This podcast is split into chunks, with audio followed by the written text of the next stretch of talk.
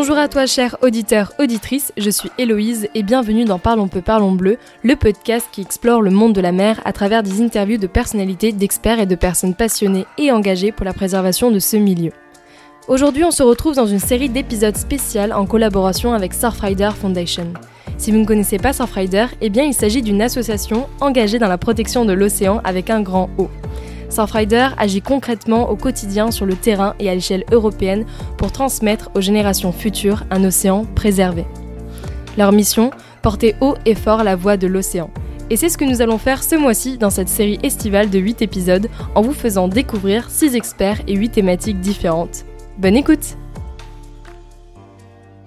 Pour ce quatrième épisode, j'ai le plaisir d'échanger avec Christina Barrault, avec qui nous allons parler de la pollution des mégots de cigarettes dans les milieux aquatiques. Bonjour Christina. Bonjour Héloïse. Bienvenue dans Parlons peu, parlons bleu. Merci de m'accueillir. Alors on va commencer avec la question que je pose à tous mes invités, qui est peux-tu te présenter de la manière que tu souhaites? J'ai combien de temps pour le faire? Prends ton temps. non, je rigole, il n'y a pas tant à dire que ça. Du coup, je m'appelle Christina, euh, je suis née en Galice, en Espagne. C'est une chose très importante parce que c'est ce qui a marqué tout mon parcours parce que dès que j'étais toute petite, euh, j'ai toujours été passionnée par l'océan. C'est une région qui est très orientée par l'océan, Atlantique hein, bien évidemment. Et j'ai été vachement marquée par euh, de grandes pollutions. Donc euh, on pense tous au Prestige ou à l'Erika, mais avant ça, dans ma ville natale, donc la Corogne, il y avait eu un pétrolier qui s'était échoué sur vraiment à côté du phare, vraiment dans la ville. Il y avait eu des fumées toxiques qui s'étaient échappées pendant des jours et cette image m'a énormément marquée. J'avais même pas 10 ans. Et du coup, j'ai toujours su que mon but dans la vie, c'était de protéger l'océan, d'une manière ou d'une autre. Et du coup, par la suite, bah, je me suis engagée euh, dans plusieurs choses et j'ai fait des études de droit jusqu'à faire un master de droit des espaces et des activités maritimes à Brest. Et euh, finalement, j'ai atterri, après avoir fait une petite expérience à la préfecture maritime de l'Atlantique, j'ai atterri à Surfrider, puisque ma volonté, c'était d'être plutôt du côté associatif. J'avais vu ce que pouvait faire l'administration. C'était intéressant, mais il y avait quand même beaucoup de blocages et j'avais vraiment envie d'œuvrer pour euh, quelque chose pour euh, sauver les milieux aquatiques, l'océan. Donc c'était vraiment ma vocation. Intéressant. Donc tu étais à la Prémar avant? Oui, sept mois, un tout petit contrat en fait. J'ai fait mon stage de fin d'études là-bas à l'action de l'État en mer. Donc c'était vraiment tout ce qui était la brigade anti-pollution, si on peut dire d'une manière ou d'une autre. Voilà, j'ai fait un petit contrat derrière et c'était vraiment super intéressant mais c'était vraiment euh, l'administration, quoi. C'était euh, tout ce que tu devais faire. Mois, ça t'a euh. suffi pour comprendre que. c'était très intéressant, mais d'un côté, la moindre note, ça prenait des plombes. Il fallait faire valider avec plein de degrés de validation, etc.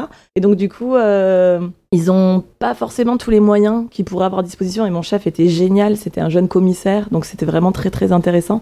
Il m'a emmené voir ma première audience en matière d'antipollution, donc un rejet illicite d'hydrocarbures au tribunal de Brest. Donc vraiment, ça a été une vocation. Du coup, en fait, quand je suis arrivée à Surfrider, j'étais un peu plus spécialisée dans le transport maritime parce que j'avais beaucoup fait ça euh, dans mon master. Et finalement, en fait, maintenant, je suis euh, coordinatrice du programme sur les déchets aquatiques, mais je fais également du contentieux. C'est-à-dire que je suis aussi juriste maritimiste pour l'association. Je suis amenée à représenter l'association dans certains types de contentieux. Et ça, d'ailleurs, on va parler des contentieux euh, dans un prochain épisode. avec moi, toujours. toujours avec Christina. Et du coup, au sein de Surfrider, qu'est-ce que tu fais? C'est vrai, j'aurais pu aussi développer ça. Et donc, en fait, j'ai une double casquette. Je suis à la fois au pôle expertise et au pôle lobby, puisque je suis aussi, je fais du juridique.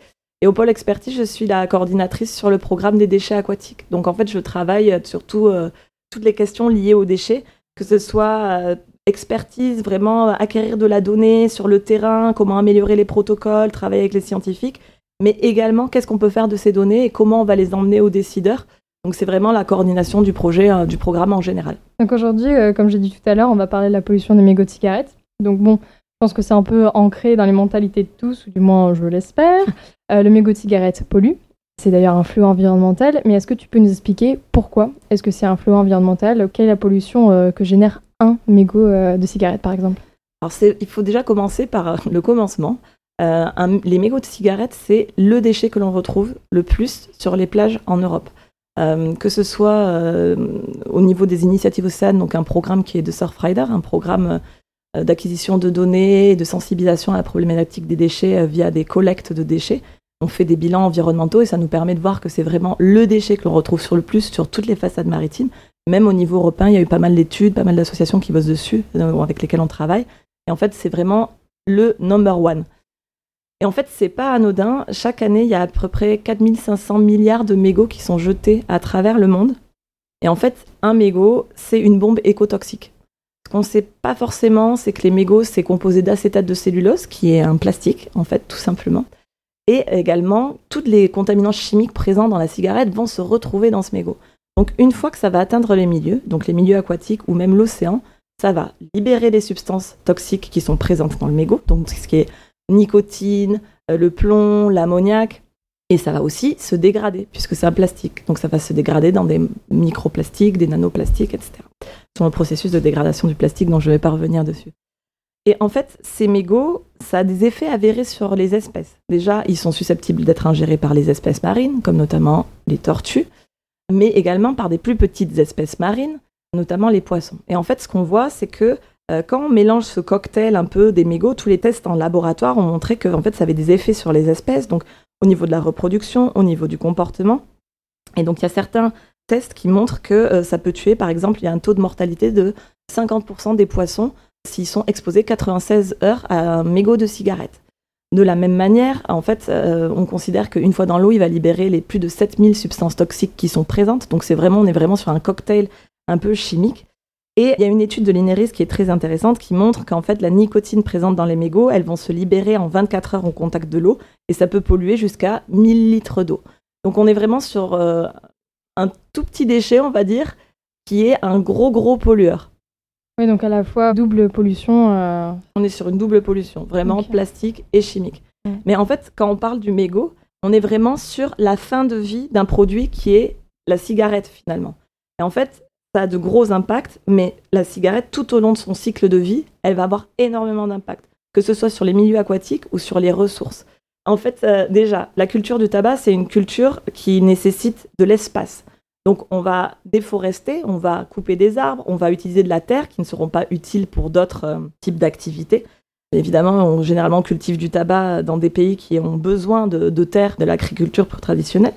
Donc on estime qu'il y a à peu près 200 euh, 000 hectares de terre qui sont défrichés et 600 millions d'arbres qui sont coupés. Donc ça, ça représente 5% de la déforestation mondiale. Donc c'est une culture qui est vraiment euh, très problématique.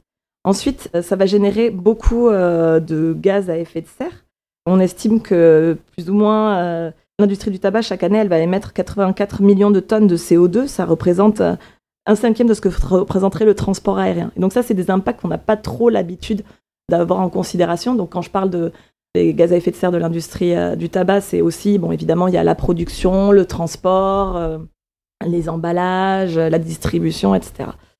Et c'est une culture qui nécessite beaucoup d'eau. C'est une culture qu'on dit assoiffée, puisqu'elle utilise 22 milliards de tonnes d'eau par an, donc c'est énorme. Et on se dit qu'une cigarette, c'est égal 3,7 litres d'eau. Donc ça consomme de l'eau, ça consomme des ressources, et puis après ça pollue l'eau. La culture du tabac, ça va bien venir polluer l'eau, donc euh, on va utiliser des engrais, des pesticides, ça va polluer l'eau, les nappes phréatiques, la désertification des sols, etc. Donc on est vraiment sur quelque chose qui va venir polluer l'environnement. On aime bien à Surfrider dit que ça pollue finalement les deux poumons de la planète, donc les forêts et l'océan en plus de polluer euh, les poumons euh, des fumeurs, bien évidemment. On se dire que ce petit truc pollue autant, c'est assez énorme. Et du coup, en guise de solution, de manière générale, on entend beaucoup parler du recyclage des mégots. Donc, il y en a qui font des doudounes, des isolants, etc. Est-ce que le recyclage, c'est vraiment une solution? Alors, c'est vrai que c'est toujours une question très compliquée. En fait, nous, à Surfrider, ce qu'on aime bien, c'est toujours dire qu'on va prendre le problème à la source, c'est-à-dire limiter la pollution à la source. Quand on parle du tabac, de l'industrie du tabac et du mégot, quelque part, la solution la plus facile, ce serait arrêter de fumer. Mais on est quand même sur quelque chose qui est une addiction et c'est pas évident. Et surtout, la responsabilité n'est pas qu'aux fumeurs. Les fumeurs, c'est quelque part des victimes de l'industrie, du marketing. Euh, ils dépensent énormément d'argent. Voilà, il y a beaucoup de choses qui vont pas. Donc dire bon, il faut arrêter de fumer, c'est un peu euh, bien pensant euh, pour des gens qui n'ont pas forcément la possibilité d'arrêter de fumer. Et donc, il y a plein d'autres choses qui sont apparues, et donc il y a notamment cette idée de recyclage des mégots. Le recyclage, comme le recyclage de toute autre chose, ce n'est pas complètement anodin. Ça a des impacts, en fait, sur l'environnement. Et pour recycler une bombe écotoxique, il va falloir utiliser beaucoup de choses, notamment de l'eau. Et alors, il y a pas mal d'industriels qui travaillent sur ça. Nous, on a essayé de se pencher un peu sur cette idée de recyclage parce que ça n'a pas d'impact environnemental et on a beaucoup de mal à avoir les informations. On voit quand même que pour dépolluer tous les contaminants chimiques. Donc on nous dit oui, oui, on a des solutions, mais évidemment, au niveau industriel, on ne peut pas les communiquer. Mais vous inquiétez pas, l'eau qui est utilisée, elle va être réinjectée pour faire par exemple du mobilier urbain, etc.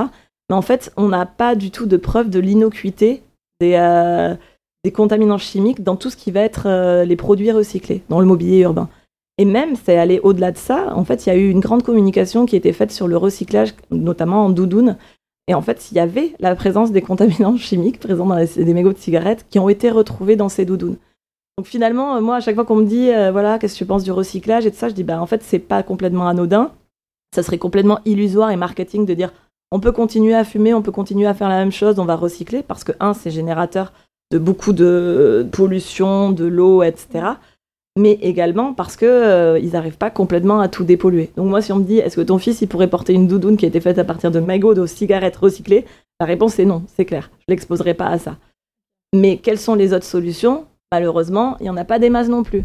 Parce qu'il faut savoir que l'INERIS, dans une étude de 2017, avait classé le mégot comme un déchet dangereux. Donc c'est-à-dire que ça doit être pris en charge comme un déchet dangereux au niveau du transport et traité comme tel. Traité comme tel, c'est quoi? C'est-à-dire que ça va être incinéré dans des installations qui sont également mises en place pour traiter ces déchets dangereux. L'incinération, ça a aussi des impacts. Donc en fait, on est vraiment sur une, une, pollution qui est très très compliquée à gérer. Il n'y a pas de bonne solution pour traiter le mégot en fin de vie, à part cette collecte séparée et l'incinération. Et encore, ça a produit beaucoup d'effets sur l'environnement, notamment au niveau des émissions. Mais par contre, ce qu'on ne peut pas accepter, c'est qu'on fasse des allégations environnementales en disant le recyclage c'est génial, alors que ça ne l'est pas. Peut-être qu'un jour on arrivera à un recyclage complet et super clean, mais ça aura quand même des impacts et ça générera toujours des coûts environnementaux. Et ça, ça va être impossible à, corriger en fait. Comment est-ce qu'on peut faire concrètement pour réduire l'impact environnemental de ces mégots, hormis arrêter de fumer et réduire à néant l'industrie du tabac? Alors ça, c'est assez compliqué. Donc en fait, quand on parle du mégot, vraiment en tant que tel, il y a plusieurs solutions. Donc en fait, ça va être vraiment la base, c'est ne pas jeter son mégot dans l'environnement. On a quand même euh, une image, euh, peut-être de moins en moins, mais il y a une image marketing où c'était super cool de jeter son mégot comme ça, ou euh, maintenant on voit. Ouais, Peaky Blinders a fait beaucoup de mal à l'environnement. Ouais, mais, mais plein de séries d'un géant du streaming qu'on ne va pas citer il y a énormément de séries. Là, on avait fait un, quiz récemment en montrant plein d'images euh, de, gens avec des cigarettes de séries. Et enfin, c'était hallucinant. Enfin, c'est revenu complètement à la mode. Faut savoir que l'industrie du tabac, quand même, c'est pas les derniers pour avoir euh, des pontes dans le marketing et pour te dire il faut que tu consommes. Parce que là, on parle de mégo-cigarettes, mais on pourrait aussi parler euh, des puffs, par exemple, donc des dispositifs de matériel de vape électronique à usage unique ils ont toujours 10 coups d'avance en fait pour te faire fumer, pour te montrer que c'est cool, pour te dire que c'est pas aussi toxique que tu le penses, etc. Ça aussi, c'est un nouveau problème, les puffs. C'est vraiment un nouveau problème. Juste pour euh, tout ce qui est pas jeter son mégot dans l'environnement, ça c'est un peu la base. Donc euh, il faut quand même se munir, si on est fumeur, d'un cendrier de poche ou d'aller euh, vers des cendriers ou des poubelles. maintenant, il y en a partout hein, dans l'espace public, des cendriers qui peuvent générer les mégots. Il y a aussi les nudges, en fait, ce qu'on appelle les nudges. Donc, c'est comment un peu inciter les gens à avoir un comportement euh, vertueux. Par exemple, il y avait les ballot beans, les euh, cendriers où tu pouvais voter en mettant ton mégot. Donc, ah c'était un truc un peu sympa. Alors, chocolatine, pas en chocolat. Euh, Exactement. Donc, c'était des choses aussi, les gens, ils avaient envie de voter, et tout ça. Donc, ça, c'est vraiment pour empêcher les gens. Après, il y a des sanctions qui sont de plus en plus présentes dans les pays européens. En France, les sanctions, elles ont été établies à 68 euros pour jet de mégot dans l'espace public, donc pollution un peu volontaire qui a été relevé parce que c'était vraiment pas énorme, 68 euros. Mais encore faut-il qu'il y ait des policiers municipaux qui soient là pour regarder. Donc ça, c'est complètement. Vu ah, non, un truc de fou. Il y a les plages sans tabac, les espaces sans tabac, tout ce qui est marquage pérenne avec des messages comme euh, la mer commence ici. Donc tout ça, c'est vraiment pour un peu responsabiliser le fumeur, pour lui dire, en gros, tu fumes, d'accord? Si tu as besoin d'aide, n'hésite pas à appeler mm. euh, Tabac Info Service. Mais euh, en tout cas, ne jette pas ton mégot n'importe où dans l'environnement parce que en fait, l'industrie du tabac, ça tue aussi l'environnement. Donc c'est ça qui est un peu compliqué. Encore une fois, c'est que c'est euh, on n'a pas beaucoup d'éléments pour réduire les mégots.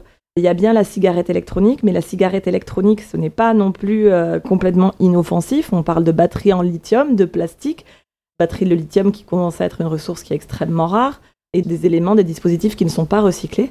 Et donc cette invention géniale de l'industrie du tabac qui a toujours huit coups d'avance, qui sont les puffs. Donc là, on est en train de parler d'un truc qui est marketé pour les adolescents, avec des goûts euh, à papa, c'est fluorescent, c'est génial. Et en fait, euh, donc c'est des gens de plus en plus jeunes, euh, ils recrutent de plus en plus jeunes en fait, hein, des fumeurs. Et donc ça, c'est euh, vraiment une catastrophe environnementale. J'ai pas peur de le dire parce que donc on vise les plus jeunes, on vise un truc cool. C'est à usage unique. Donc après, une fois que c'est fumé, c'est jeté. On a un dispositif euh, électronique, donc euh, une batterie au lithium, et c'est moulé directement dans le plastique. Donc on peut même pas recycler le plastique. Donc finalement, on est vraiment sur. euh, c'est aussi très problématique. Et en fait, là où nous, on est en train déjà de parler du mégot, bah, il y a tous ces problèmes environnementaux qui sont liés à justement au puff, au tabac chauffé et à tous ces autres éléments qui, quelque part, sont aussi en train de contribuer à, la pollution de l'océan et de la mer. Au niveau réglementaire, il y a des choses qui sont faites, hormis les coûts des amendes, bon, qui ne sont pas vraiment mises en pratique euh, pour réguler ces puffs ou euh, la pollution de, de mégots? Alors, sur la pollution des mégots, il y a une directive en 2019, une directive européenne, qui est la directive Single Use Plastic, donc les plastiques à usage unique, qui visait la pollution par les mégots. Alors, il y avait plusieurs obligations dans cette directive. Il y avait notamment euh, l'instauration d'une filière de responsabilité élargie des producteurs et l'obligation de marquage, parce qu'on parle aussi des mégots, mais il y a aussi les paquets de cigarettes, hein, et puis le petit truc plastique qui les entoure. L'obligation de marquage comme quoi le mégot contenait l'acétate du cellulose, donc du plastique. Ça, c'est les obligations réglementaires. Donc en France, ça a été aussi transposé, donc avec la loi anti-gaspillage pour une économie circulaire, et donc on a établi une filière à responsabilité élargie du producteur, dite filière REP. Qu'est-ce que c'est une filière REP? Une filière REP, c'est en application du principe pollueur-payeur. En gros, tout producteur qui met sur le marché un produit qui va générer des impacts environnementaux est responsable de sa fin de vie. Donc la fin de vie, donc ça va être tout ce qui est mégot. En fait, la filière responsabilité élargie du producteur, il y en a qui sont très connus, la filière emballage par exemple avec euh, Citeo. En France, c'est donc une filière pour les mégots de cigarettes qui est une filière dite de nettoyage. On va pas sur du recyclage. Là, on va juste collecter les mégots pour euh, les collecter séparément pour euh, aller les éliminer d'une manière ou d'une autre. Cet éco-organisme qui s'appelle Alcom, il faut savoir que Surfrider, on en fait partie d'Alcom, de cet éco-organisme. Et donc eux, ils vont viser plusieurs choses. Donc ils doivent faire des campagnes de communication et de sensibilisation, et ils doivent gérer ben, justement en fait tout ce qui va être euh, transport, euh, gestion de fin de vie euh, des mégots de cigarettes. Quel est le problème avec Alcom? Parce qu'il y en a. C'est que en fait, dans cet éco-organisme, il y a l'industrie du tabac. Ils sont actionnaires. Or, il faut savoir que depuis une convention internationale de l'OMS, l'industrie du tabac ne peut plus avoir de lien avec les pouvoirs publics. Et donc, du coup, avec cet éco-organisme, ils sont re-rentrés un peu dans le game, tu vois. Ils sont revenus, en fait, par la petite porte, en mode, bon, ben voilà, on est euh, à l'industrie du tabac, ils sont actionnaires de cet éco-organisme. Et donc, du coup, en fait, quelque part, ben, comme l'éco-organisme, il deal aussi avec les pouvoirs publics, ben, ils sont un peu revenus. Mais est-ce que c'est légal du coup? Eh ben, c'est une vraie question. Nous, à Surfrider, on se l'est posé. Donc, euh, avec euh, l'Alliance contre le tabac, c'est une association euh, super chouette qui lutte justement contre tout ce qui est les impacts liés au tabagisme, donc plutôt au niveau santé, mais aussi environnementaux. Et euh, en fait, on se pose la question et on a posé cette question euh, à la France. Et on la pose aussi au niveau de l'Union européenne, c'est est-ce que dans ces éco-organismes, l'industrie du tabac, elle a quand même son mot à dire? Parce que là, du coup, évidemment, on leur applique des barèmes, c'est-à-dire que quand ils mettent sur le marché, ils vont devoir payer l'industrie du tabac pour euh, que Alcom gère la fin de vie des déchets. Je fais de manière très résumée, hein, c'est pas que ça. Euh, ils payent aussi pour des campagnes de communication et sensibilisation, mais quelque part, ils ont aussi leur mot à dire. C'est un peu Mm. bizarre de se dire, ben, on va faire quelque chose, mais c'est pas complètement indépendant et on a aussi notre mot à dire. Et autre chose aussi avec euh, l'Alliance contre le tabac et Surfrider, on est en train aussi de porter un plaidoyer, donc là je parle plus de la filière de responsabilité élargie du producteur, pour euh, faire interdire la puff. Parce que euh, ça n'a aucun intérêt et que ça a des impacts au niveau santé, on va recruter des jeunes de plus en plus jeunes, et au niveau environnemental c'est une catastrophe. Donc voilà, il y, a- il y a aussi des choses à faire au niveau réglementaire, un peu essayer de bouter euh, l'industrie du tabac en dehors des cercles de décision, faire interdire les dispositifs sur lesquels bah, on peut avoir une prise. Il faut savoir qu'il y a des députés qui se sont saisis de ça, qui ont fait une proposition de loi. Ouais, j'ai vu justement, j'allais te demander comment ça allait avancer au niveau gouvernement.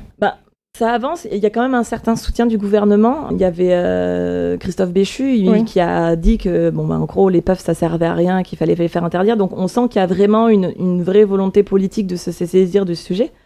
Mais en fait, on est en train de parler de quelque chose et ça se trouve, l'industrie du tabac, elle a déjà trois coups d'avance et ils ont prévu le nouveau truc euh, super à la mode Une chez les en jeunes. bois. Ouais, il y a eu plein de choses. Il y a eu aussi euh, des mégots, des filtres biodégradables, par exemple, qui sont apparus. Bon, bah, la biodégradabilité, euh, ça, ça, ça, ça reste. euh, En amidon de maïs. ouais, issus de l'agriculture intensive. c'est ça, l'agriculture intensive, où, il y a quand même, on trouve quand même euh, des bioplastiques dedans. Et de toute manière, bah, même si ton mégot il est euh, en chanvre naturelle, sans pesticides, bah, il y a toujours tout ce qui est contenu dans ta cigarette qui va se retrouver sur le filtre. Donc mm. à un moment, euh, on, est quand même sur une vraie problématique. Donc, quelles sont les solutions? Bah, Exposer les tactiques de l'industrie du tabac, qui fait aussi pas mal de greenwashing, à grands coups de on plante des arbres, on a une industrie éco-responsable, etc. Faire interdire les dispositifs qu'on peut faire interdire, prendre en considération bah, les nouveaux dispositifs électroniques, donc en, en disant qu'il y a vraiment une filière de collecte séparée, etc. Continuer de sensibiliser. Et donc c'est aussi pour ça qu'on a fait euh, cette campagne euh, là euh, à l'été 2023 pour dire aussi que l'industrie du tabac tue aussi l'environnement, pour montrer bah, justement aux fumeurs qu'ils ont aussi leur rôle à jouer pour protéger l'environnement, en plus de protéger leur santé. Ok. Aussi un autre sujet, du coup, quand on parle de sensibilisation, quand j'étais bénévole, du coup, chez Safrider, bon, je suis un peu encore, mais quand j'étais vraiment sur le terrain, on était souvent, enfin, on rencontrait ce frein de euh, mais moi, à mon échelle individuelle, euh, je ne peux pas faire bouger les choses en fait. Qu'est-ce que tu peux dire à ces personnes-là qui euh, sont fumeurs ou non pour leur faire comprendre que leur comportement, leurs actions peuvent avoir un impact? Ah bon, déjà, il faut se dire que j'en ai pas parlé, mais tu fais bien de m'en reparler. C'est qu'on a des antennes bénévoles à Surfrider qui sont super mobilisées sur le terrain, qui font des super activités de sensibilisation, des clean tags, donc euh, ici commence la mer, et qui font aussi des collectes de déchets centrés par exemple sur les mégots. Et ça, c'est super important parce que je pense que c'est tellement petit, on a du mal à voir, mais c'est vraiment partout. Donc ça, c'est une première porte d'entrée aussi, et ça permet vraiment de sensibiliser et de mobiliser les gens. Et après, que tu sois fumeur ou non, bah en fait, je pense qu'il y, y, a vraiment moyen de te mobiliser. Quand tu es fumeur, évidemment, tout seul, la première chose à faire, c'est de ne pas jeter ton mégot dans l'environnement, sur la plage, dans le caniveau, et donc ça, c'est déjà quelque chose qui fera du bien à la planète. Ça, c'est clair et net. Et après, nous, on part vraiment du principe que les citoyens, c'est vraiment ceux qui ont le plus de poids pour faire plancher les industries ou faire flancher les politiques. Donc il faut aussi se mobiliser. C'est pas peut-être une personne à l'échelle individuelle, elle va pouvoir empêcher qu'il y ait quelqu'un qui jette son mégot dans la rue. Ou si t'es fumeur, ne pas le jeter. Mais aussi se mobiliser, signer des pétitions, euh, refuser euh, refuser des choses, sensibiliser autour de soi. Donc évidemment, tout le monde a, tout le monde a un impact et c'est comme pour toutes les pollutions en fait. On a tous un rôle à jouer et le rôle à jouer en tant que citoyen, c'est aussi de, de lutter contre le marketing, de refuser. Euh, voilà, c'est un peu l'idée du colibri quoi. Mais finalement, c'est vrai pour tous les problèmes environnementaux. Bien, écoute, euh, Christina, on arrive à la fin de cette interview. Euh, pardon, j'ai beaucoup parlé. Non, bah, c'était le but de te faire parler. Donc euh, on arrive sur cette question signature du podcast pour finir en beauté. Pour toi la mer, qu'est-ce que c'est? Qu'est-ce que ça représente? Ah, C'est une vaste question. Pour moi la mer c'est source de vie et personnellement c'est une source d'apaisement. C'est vraiment quelque chose qui est d'une beauté sans nom, ça abrite une biodiversité de dingue. rien que de voir, bon vous n'avez pas beaucoup en Méditerranée, mais de voir des vagues, se dire comment comment c'est formé, je veux, dire, je comprends même pas même si tu habites hyper loin de la mer, je pense que c'est vraiment une image commune. Il va, as vraiment envie de protéger cet espace. Et, comme je le disais en entrée de podcast, mais euh, c'est aussi un régulateur du climat. Donc, euh, si on a envie de continuer à vivre dans cette planète, il faut aussi sauver la mer, sauver l'océan. C'est vraiment source de vie, source euh, d'apaisement et de fascination, en tout cas pour moi. Merci beaucoup, Christina, pour ce partage. Merci, Louise. Et voilà, c'est la fin de cet épisode et j'espère qu'il t'a plu. Si c'est le cas, n'hésite pas à t'abonner, à liker et à partager le podcast à ton entourage. Ce sont des petits gestes qui permettent grandement au podcast d'évoluer et de gagner en visibilité. Et si tu souhaites en savoir plus sur les missions et les problématiques sur lesquelles travaille Surfrider, n'hésite pas à écouter un autre épisode et à les suivre sur les réseaux sociaux ou même à les contacter si tu souhaites devenir bénévole. Allez sur ce, à bientôt dans un prochain épisode. Ciao